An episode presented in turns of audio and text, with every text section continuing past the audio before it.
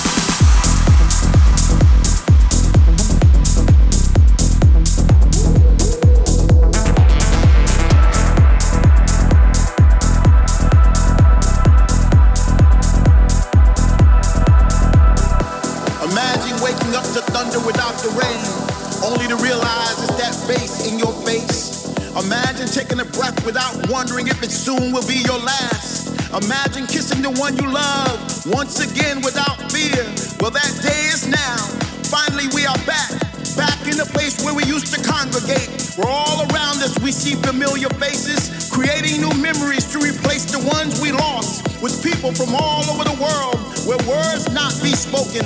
Love is a universal language now. Finally, we are free, free to roam, free to touch, free to move.